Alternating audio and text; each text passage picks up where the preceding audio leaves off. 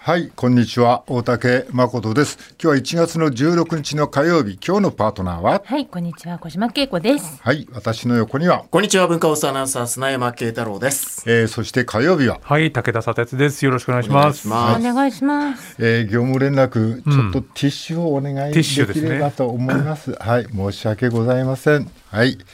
えー業務連絡終了です、はい番組にはいろいろなものがたくさんの貢ぎ物が届いております本当に親ね。切、はいリスナーの皆さん、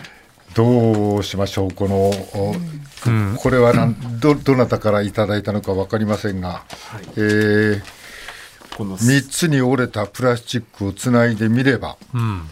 背中にうまく薬を塗れる薬、ああくじゃなくて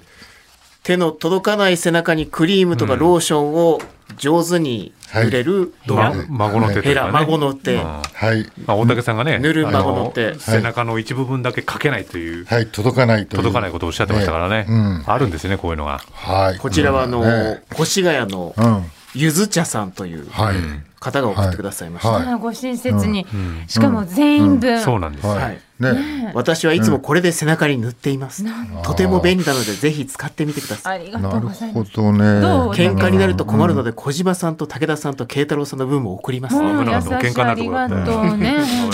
当、これね、殴り合いになうん、っ危たなからっ。た。喧嘩しますからこれでで。ヤフーニュースになるところだったわよ。はいそうですよね危なったそうですか、。はい、みんなさえもらって慶太郎君もね、はい、ありがとうございます。どう、で大竹さん、届く、それ。うん、届くねあ。うんよかっ、た届届くけど さ、届くけどさ、うん、いやいや、いいえいいんだけどさ、うん、うん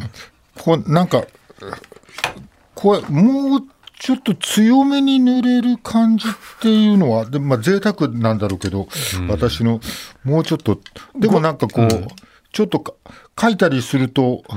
書くのにもちょっといいなとはね。ああ、そうですよ孫ね。の手代わりみたいなのもちょっとあることはしあるんだかもけど。これね、うん3つに分解できますから、はいもう持ち運びがねね、簡単ですよポケッね。トに入るサイズ。まあでも大体持ち運びというよりか、うん。まあ夜寝るときにうちで使って、 はいはいはい。これはもう携帯して持ち歩くまではしないと思うんだけど、でも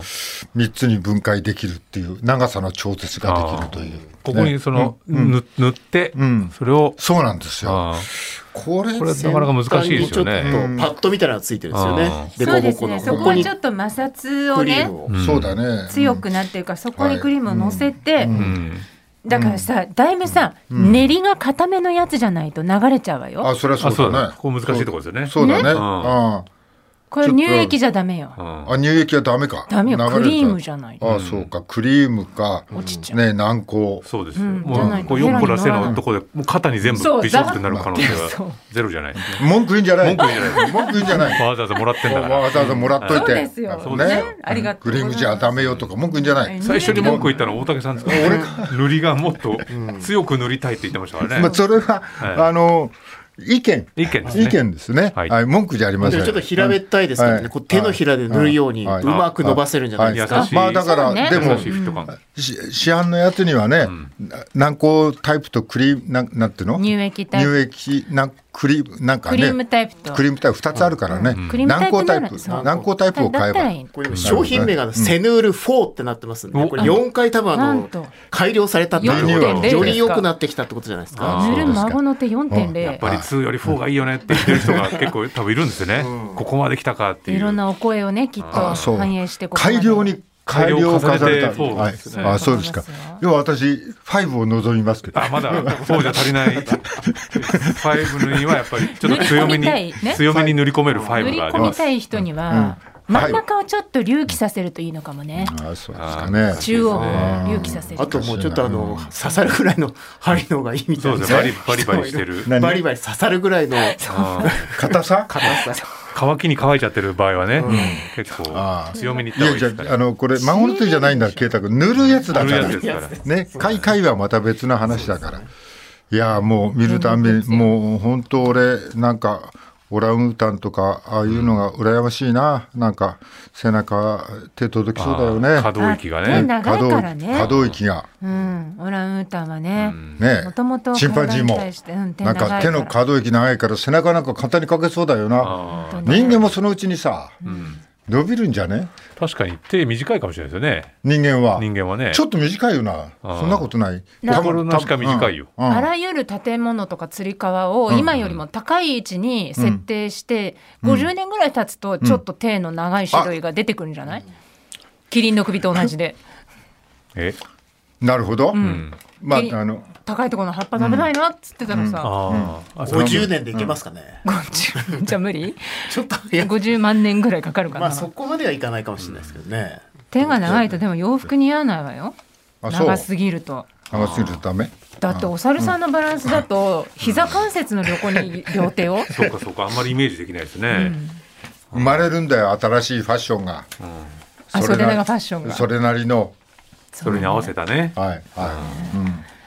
や、もう本当に。いや、俺そんな長くなくて、あと5センチ弱ぐらいでいいんだよね。あー背中をかくためにそうはそうそうそう。そのくらいなんかさ。うん背中をかくのがうん。得意うなんタイプの人類はんそんなに生き残れなかったんだと思う。あーあきっああじとゃないなね別にな。あ一人で背中をかくわけじゃん。うんはいで一人で背中をかこうとしてかけないっていう人類はんうん仲間に背中をかいてもらえる人類に負けたんだよ。あーその書く書けないなとかって思ってる間にやられてたんだね。滅びていったんだな。それは何だそのうん仲間に書いてもらえんるその種類の人種類ってうん。なんかもうちょっとよ鎧みたいな話いやいやそれはもう社会的動物としてね、うんこうちゃんと仲間との助け合いみたいなところに、うんこう頭を働かせられる、あの原始人は、あの腕が短くても背中かゆくても困らなかったわけ、でも仲間とこううまく関係作れないなって、あのひたすら一人で背中をかくしかなかったしかし手が届かないっていう苦しみを味わった人が、そのまま生きろの生き残れなかったために私たちの手はいまだに背中がかけない長さなんですよ。じゃあもでう。私たちってお大竹さんは絶滅危惧種っていうことですかいや今飛躍え飛躍したどこか重要なところが飛躍した気がする。小島さん私だって若い時はかけてましたそうか。はえい何歳が境目？私わ今五十一、佐哲さん四十一。 41でまだあなたたちはなんか見た感じちょっとこれはそんな必要じゃなさそうな雰囲気を出したよねさっき今のところありがたいけどもありがたいけどねああ手があーギリギリできるねほら、うんあーおーぎあーああでもちゃんと、んなんかちょっとあれ佐藤さんギリギリ感がギリギリギリギリ感がそれもうちょっとで釣るよどっかそこまでやるとそうすると六十ぐらいかしらね。ベン私もギリギリああギリギリですねあ本当だ。小島さんすごい小島さんやっぱ小ちょ島っとさん第二関節ぐらいまで手が長いんじゃないのくねくねしてるんです昔からなんかくねくねして手る長いよでも手が多分長いのかもね。極端に柔らかいって感じもないですかねどうなんですかねあでも比較的ないや柔らかめですね。無駄にくねくねしてますけど。うんで60歳ぐらいからかしらね、背中かけない問題をそうだな多くの人が抱えるようになるのはね。もうちょっと後かなまあそうだでも60ぐらいからか伊ね藤あそこさん10センチぐらい届かないですね、本当、あはい朝子さんなんか体柔らかそうなんだねよね。 10センチぐらい届かない感じでしたねどうあのー猫とかさ犬とかさ、多分ああいあいつらもなんかギリギリ届かないようなところをさすってやると本当に気持ちよさそうーだ、あどえーどこの辺なんですか猫が好きなの階段猫はね、どうやっても届かないのは、おっぽの付け根からちょっと上あたりーへえ届かないんだあれだよどうやっても届かないもんそうなのあー手も足も舐めることははできるけどうんこうやってそこ舐めることはできるけど、んあの書くことはできないね、なあーなるほどあそうなんだはい首は回るけど手は届かないってことですおえーうんうんでそこじゃない書いてあげるのもうあれだよおっぽをもうピンコ立ちよ、へえぐるぐる言うかもしれない。そ,、まあ、そこと、あとやっぱ首の横かいゆく書いてるけど、やっぱ背中のね、首の根っこから背中あたりは猫もちょっと書きづらいね。へえうんじゃあそこそれから、あの、顔は洗うけども、あの、頭あたりはね、なかなかいかないね、手がね。へーうんだから、頭の芯から後ろ耳の付け根あたりから後ろあたりはだからほらこすりつけてくるでしょ猫は、そのあそこことニューってねあだからあれはかいいとこなんだよ ねあーはい。じゃあ上から見て見えるエリアっていうのは本人にあんまり届かないね、でもそれはやっぱ、うんなんか他他者というか、うんあの自分以外の存在を必要とするっていうことによって多分可愛がられる、うん可愛がられ続けるわけですよね。そうです小ね学。校の謎をだから、うん大竹さんのその書けないとこがあるっていうところもなんかやっぱり人を求めてるというか他者を求めてるってことなんじゃないですか。おう触ってほしいああもねうそうだね、うんああそういうことにいなるね。なりますよ。ああ大竹ださんのから人いやだからそれはさ、えやっぱり年取ってくるとまあ今もうねあちこちでもうあのお年寄りが介護してもらってるのと同じことですよ、まあええつまり俺は多分背中がかいいだけだけど、ええ他のところも多分うまくいかなくなるから、だからそそれはと友達じゃっていうことじゃないっていうかな助け合いっうんていうこと助け合いですよね。まあ当然当然できないことうんが年を重ねると増えてくる。うんそしてだからひ人の手を借りながらってことですもんね。牛のね、うん。耳の牛だってちょっとくぼんだとこあるんだよはあはあはあ。もうそこ書いてあげたら、もううん桃源郷のようなよう顔なする顔よ。する。牛牛。うん。牛の耳の後ろ耳の後ろのね、ちょっとくぼんでるとこあるんで、どっかよくわかんないけど、そこはね、まあ、多分ね、あの、うおじさんはひずめだからねあ、ー届いたとしてだもと、しても。もうだから、さいだから牛や馬は尻尾でね、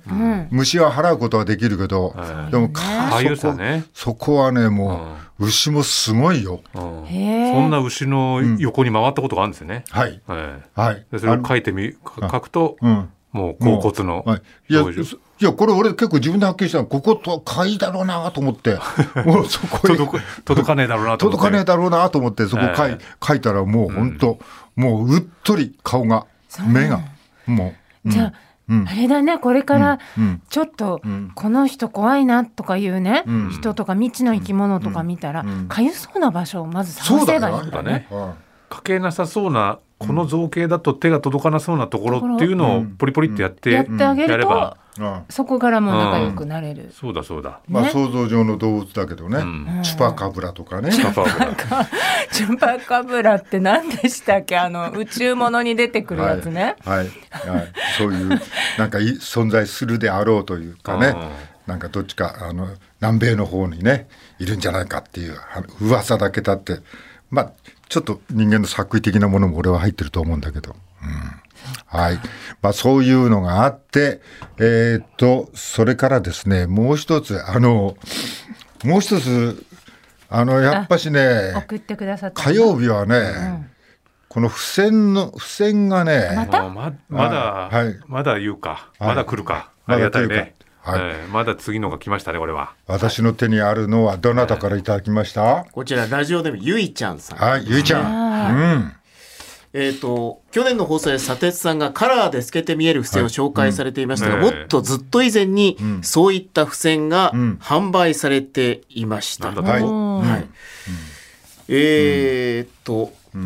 まあ、買いだめしておいたん透明付箋を引っ張り出してきました。うん今までしまい込んでいたものでもう使わないと思いますので、大竹さんや砂鉄さん、小島慶子さん、スナイワアナウンサースタッフの皆様に使っていただこうと思い結構な分、量お送りいたします。なるほ透どね明付箋とは関係ない日使用の付箋も同封いたしま本した当。だ全然な関んと係かない。分け合っていただければと。絶対ただのいらない付箋でしょこれ。いやいや、また、そんな。まあ、これだってこれとかそうだよねきっがと結構なんかレアなというか、うんもともとこう、うん。透明付箋としてわりかし先駆け的にはい売り出されたものらしいですえけど、なんでネーミングがエチケットなの？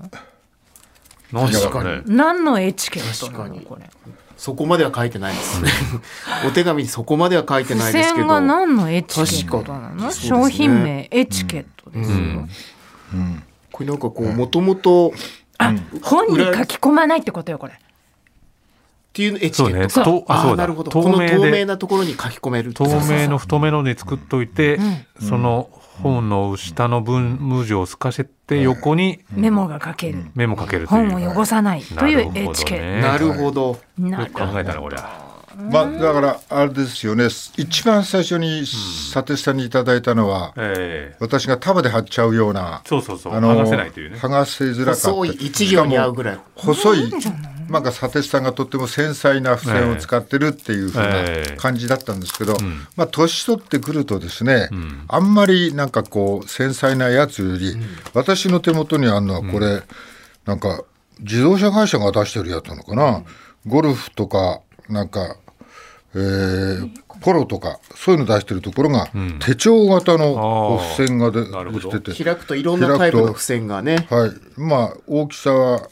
1点1センチかける1センチかける5センチぐらいの大きさで、これはね、なんか大きいなと、結構スタンダードなねスタンダードな、うんはい、あとこうメモできるメモできね。るあそれとメモ四用角紙もつい形ての、て、正四角形のやつもあります。これはなんかこうちょっとパタンって閉じて、まあね、まあ俺そんなに付箋ね必要としない けど、ね、ちょっとやばい、このエチケ僕はット付箋いいよ、これ。あれ僕はうんあの付箋付箋を必要とする男だったらば、これはとっても重宝かもしれない。あーこういうせいなこうエチケット付箋を台本に貼り始めました。え、このエチケット付箋いい。そう。うん、いい。あそういでいすあのねはいあの太いですよね、ちょっとね。厚みが、あの薄い割に幅があって、これあの下の字が透けるし、あ下の字透けてるね。はい、で表面の書き味は紙みたいなの、あーあそこに書き込めんだねそうなの上に本書当く。だ。これいい、うん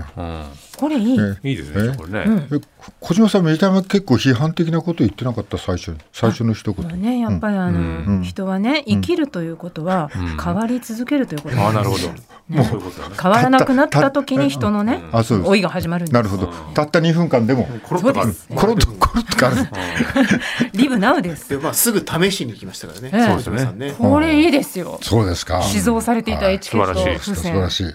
えーみんなで分けっこしようぜあのなんか私たちまあもうとても嬉しいんですけど、ええあのこんなことって言ってるだけで、んものすごい欲しがってるっていうああそうですねことで,、でもうんでもなないんですよね。そうですよねはい、うん嬉しいですよまあいや本当嬉しいですよねうんええはい、まあ、ちょっまうとん今回気になったのが、んあのまあ、これ薄い付箋はいいんですけど、はい完全に本当いやこれいらねえなデザイン的にも別にあれだしっていう こ らこら正方形の普通の柄入りのいやいや、可愛いで普す通よ。のこれいまあだらかないらもちのょをっと見葉っぱがたら入ってるちょっと見たらもうメモ用紙にしか見えない。うんまあね、はい一これ般的なも付入れ箋入ですれよとこうかなっていう感じだうんねでこれはどう考えてもいらねえから送っちゃえってやつですよね、まあ、一応こうスタッフが、スタッフが何人いるかわかんないからそうですよこうたくさんいた時のために、たくさん送っとき大ますねきいのが好きな人もいるんじゃないかっていうとにね。かく我々揉めると思われてるんですよ一個だけ送ると喧嘩あいつら喧嘩すうるんぞと、本当は多分このあの孫の手の人も大竹さんにあげたかったと思うんですよねかに大竹さんだけあげると喧嘩になるからもうあいつらすぐ喧嘩するからっていう喧嘩するはいまあ三個四個四個いやはい上げたこうちょっとそしたら揉めないだろうというん揉めないだろうというね。やいやそうなんです心根が優しいっていう優しいですよことですよね。はい揉め事をわざわざ作らないんだからねねはいありがとうござい小島さん文ま句言わないの。すそうですだねからもっとね、はい素直なは心いで素直な感謝を、心でしますでも私たち決して何度も言うようですけどええ要求してるわけそうですそうですじゃないはいそうですねまあうんあったら嬉しいですけどあったら嬉しいですはいそうだな伝えその方がはい難しいね難しいですねはいえーさあ慶太郎君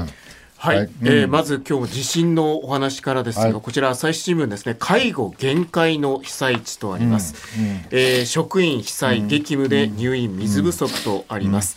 まあ、やっぱりもともと介護職員が少ないと言われる中で、まあ、働き詰めのような、まあ、状況が、まあ、この記事にも書いてあります、まあ、職員自身も、まあ、家に帰れず施設で働き詰めという、まあ、こういう現状が書かれていたり、まあ、あとはこう全国から、まあ、応援を今厚生労働省が呼びかけて要請してるんですけど、まあ1700人ぐらい出てくれますよ、まあ、そしたら今度またちょっと全国でまた人不足も起こってしまうかもしれないっていう、まあ、こういう今懸念もありますということです。はいえーそして能登地震、こちら毎日新聞ですが、一面でした能登地震、二次避難6%とあります。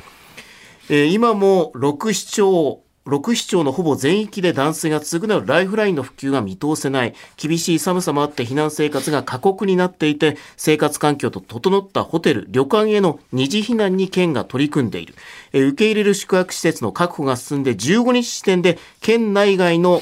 995施設で3万20人分、まあ、二次避難できる場所を確保できっているんですけども、二次避難の進み方が鈍いと、えー15日現在で二次避難した人は1083人前の日より303人増えたものの避難者全体に占める割合は6%に過ぎないと。あります、まあ9割を超える1万6742人が今も被災地の避難所に身を寄せていると、えー道路の寸断によって移動が難しいことに加えふるさとを離れることへの住民の不安も背景にあると見られるとあります、はい、えーと、まあ、今日みたいに冷え込む日はね、被災地はどうなってるんだろうなと思うよね。はいまあ、現地は多分雪は降ってて、気温は朝マイナスだっただろうし、まあ、あの、テレビ見ててもね、まあ、現地に行かない限りね、あの、その、凍える感じだとか、その感じは、テレビは分かんないからね、寒さとかっていうのは伝え方は、ね、ただテレビ見てると、なんかこう、水道が来てなくてでその代わりにまあなんていうんですか給水車からのなんかこう配管があってそこで水を補給してるらしいけど、その配管が凍ってしまったと、で水が出ないと、ね、そんな中でまあペットがいる人どうしてんだろうなと。まあ、さっきちょっと能登牛のことを調べてもらったけど、ま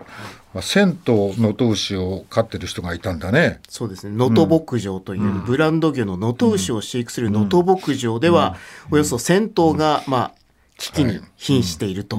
えー餌は持ってあと12週間命に責任が持てず悔しいと窮状を訴えるとあります、うん、まあ、道さえ通れば、まあ、餌は運べるということなんですけど、まあ、残念ながらその道路が寸断されて、まあ、10トントラックとか、まあ、それ大きなトラックが通れない現状があるということです。まあ、餌が届かないっていうことだよね。はいあと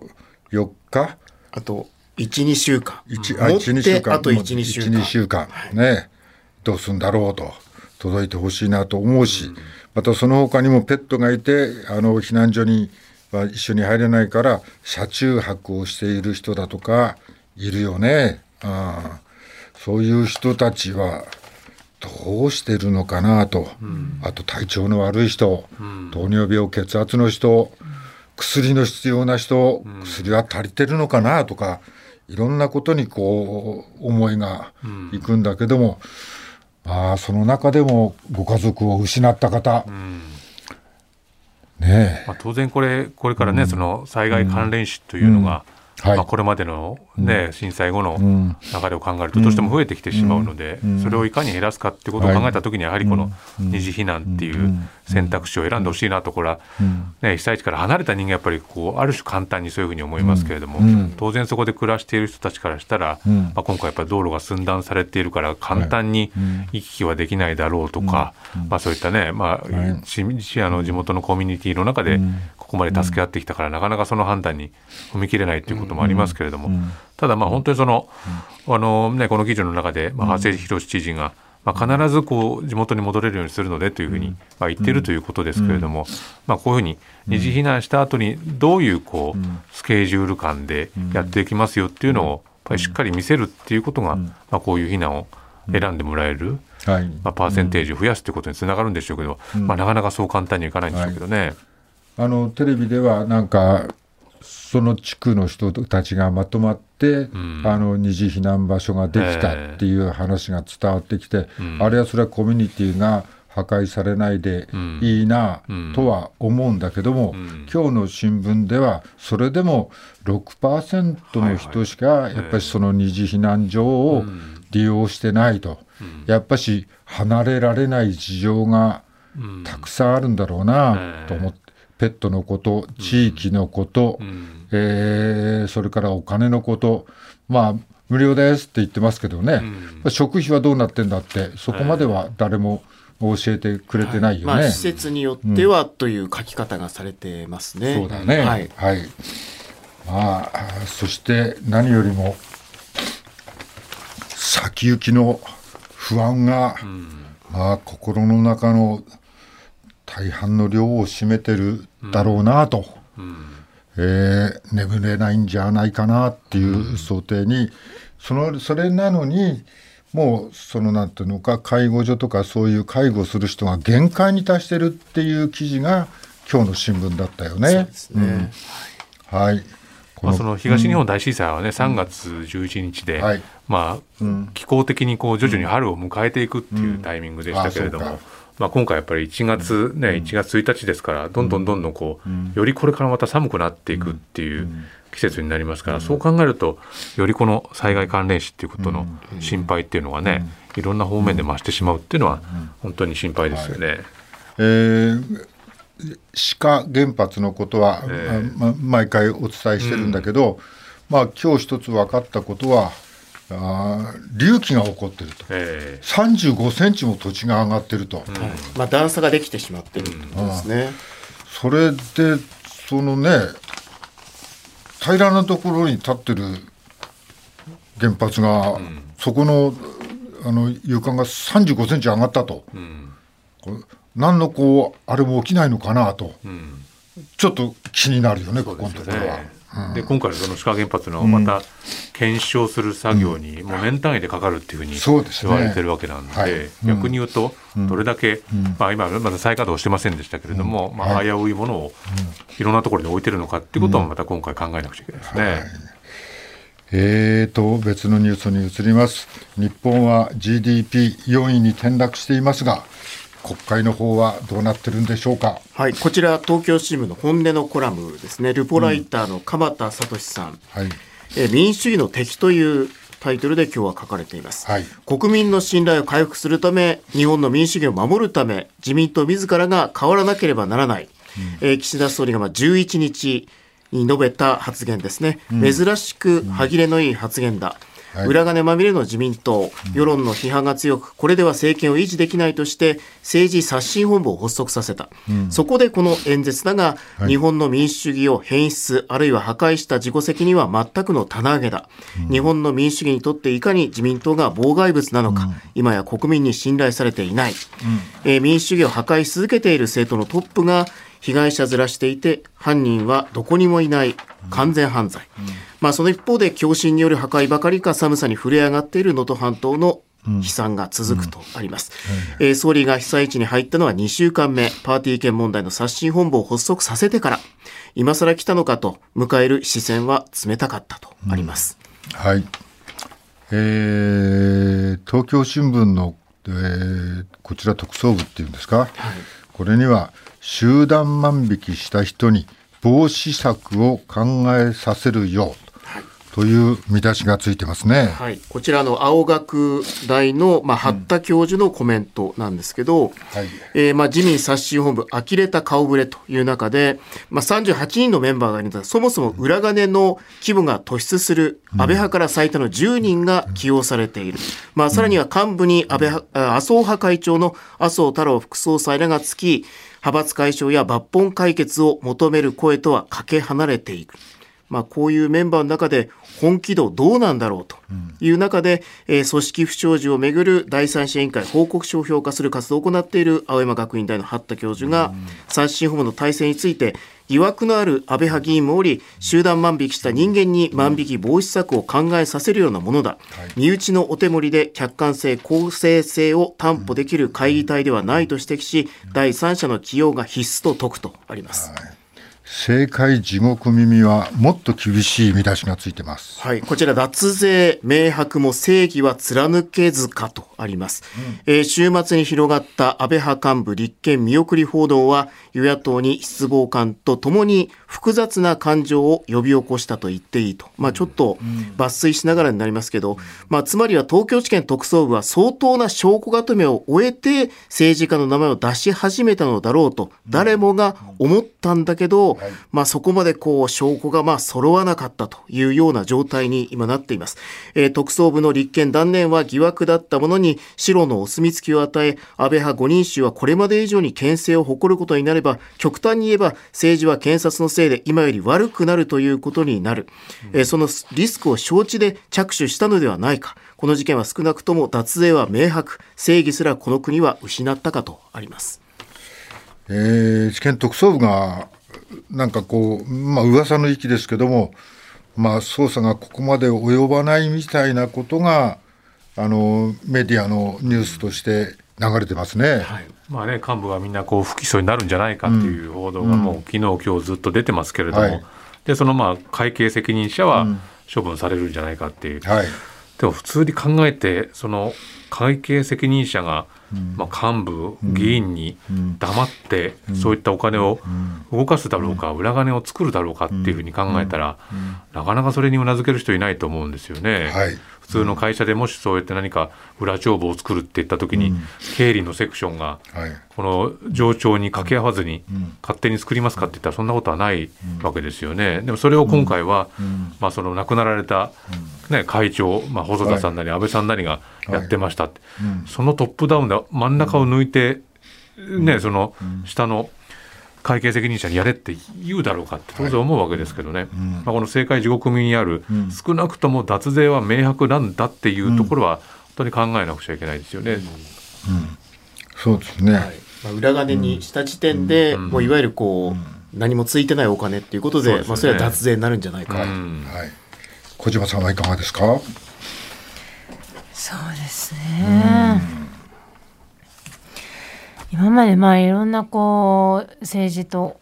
お金って言われる問題が起きるたびにね、そのまあ秘書の方とかあーその経理の方とかねまああるいはその関係しているその官僚の方とかねあのまああー役人の方とかがまあ思い詰めてしまうってことが過去にもいろいろ起きてますからね。そうですね。はい、だからなんかこういつもそのうんなんて言うんでしょうねこう、まあ、弱い立場というかあの普段は裏方としてこう、あのやってた人たちっていうのに最終的にこう追っかぶせてですね、何度も何度もこういう見出しに残っ、あね、上っている政治家の人たちが随分長い間議員やってるなと、思いますね。なんでしかもご本人たちが、まあ、この幹部たちが全く関与してないっていうのであれば、彼らが問われた時に彼らはマイクの前に立って、ね、洗いざらい自分たちは関係ありませんよってなぜ語れなかったんでしょうね。そうですそうですまあ、ね。しかるべき時に語りますっていうふうに言って、まだそのまましかるべき時訪れてませんけれども、自分が関係してないのであれば普通率先してマイクの前に立つと思うんですけどね。